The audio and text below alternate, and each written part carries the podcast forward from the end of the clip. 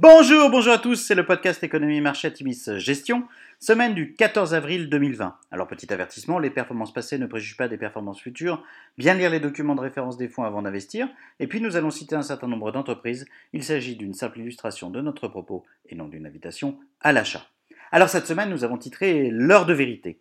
Les marchés ont à nouveau été euphoriques sur cette semaine réduite à 4 jours pour cause de vendredi saint de bonnes nouvelles en provenance de certains pays d'Europe sur le front du coronavirus et surtout la continuation du déploiement des plans de soutien massifs des gouvernements et banques centrales ont contribué au rebond.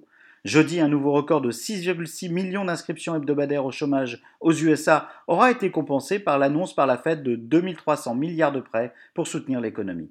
Vendredi, après de longues négociations, les 27 États de l'Union européenne sont parvenus à un accord sur un plan de soutien de 540 milliards d'euros, incluant un plafond de 240 milliards pour le mécanisme européen de stabilité à l'égard des États, un autre de 200 milliards pour la Banque européenne d'investissement à destination des entreprises et un dernier de 100 milliards pour le financement du chômage partiel. Il faut dire que le confinement coûte cher aux économies impactées. La Banque de France a ainsi annoncé une contraction de 6% du PIB pour le premier trimestre, la plus forte contraction depuis 1945.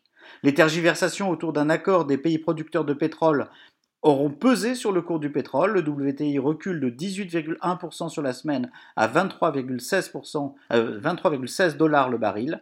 Un accord de réduction de la production de 9,7 millions de barils jour a été toutefois trouvé ce dimanche, ce qui devrait redonner de la vigueur à un or noir sous pression, baisse de l'activité globale oblige. À noter, l'euro s'apprécie de 1,13% contre dollar sur la semaine.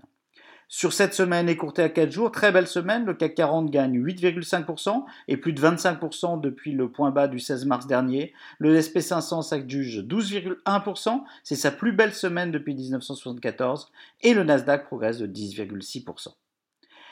Alors du côté des sociétés, nous scrutons les annonces de nos participations et de leurs concurrents afin d'évaluer l'impact de la crise en cours. SAP publie euh, son T1, enfin pré-publie son T1 et met à jour ses objectifs pour 2020 afin de prendre en compte l'effet du coronavirus sur son activité. La société indique que les ventes de nouvelles licences on-premise ont été durement touchées par l'environnement avec une baisse de 30% environ.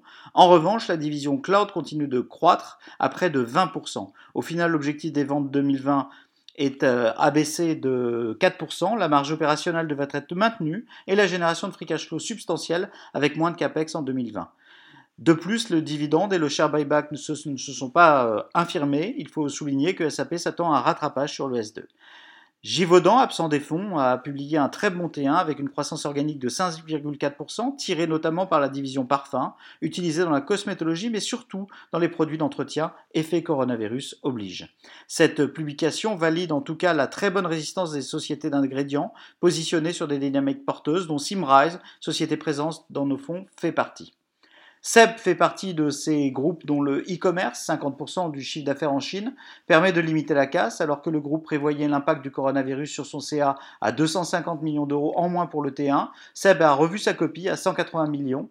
6 des 7 usines chinoises tournent désormais à plein régime, la septième monte en puissance. L'impact en Europe et Amérique pour le T1 devrait être d'environ 90 millions d'euros, soit 270 millions d'euros en tout pour le premier trimestre. Le groupe a prévenu que l'impact du T2 serait significativement plus important. À ce jour, à noter que 24 usines sur 42 restent fermées pour le groupe SEB. Alors en conclusion, la semaine à venir verra les publications de résultats des grandes valeurs bancaires américaines, dont JP Morgan, qui fait partie de nos fonds, et puis des valeurs emblématiques de vos fonds comme ASML, LVMH ou L'Oréal. Avouons-le, nous avons été surpris par l'ampleur du rebond de cette semaine, à un moment où les économies occidentales subissent de plein fouet les effets du confinement et où les chiffres de victimes du coronavirus semblent s'emballer aux USA. Les prochains jours vont être piégeux. Nous verrons l'enchaînement de mauvais chiffres macroéconomiques et des publications d'entreprises marquées par des CA amputés significativement les équipes de management vont défiler pour à la fois euh, annoncer, renoncer à donner des projections et raboter, voire annuler dividendes et rachats d'actions. L'exercice de valorisation des entreprises va ainsi être plus difficile que jamais selon nous.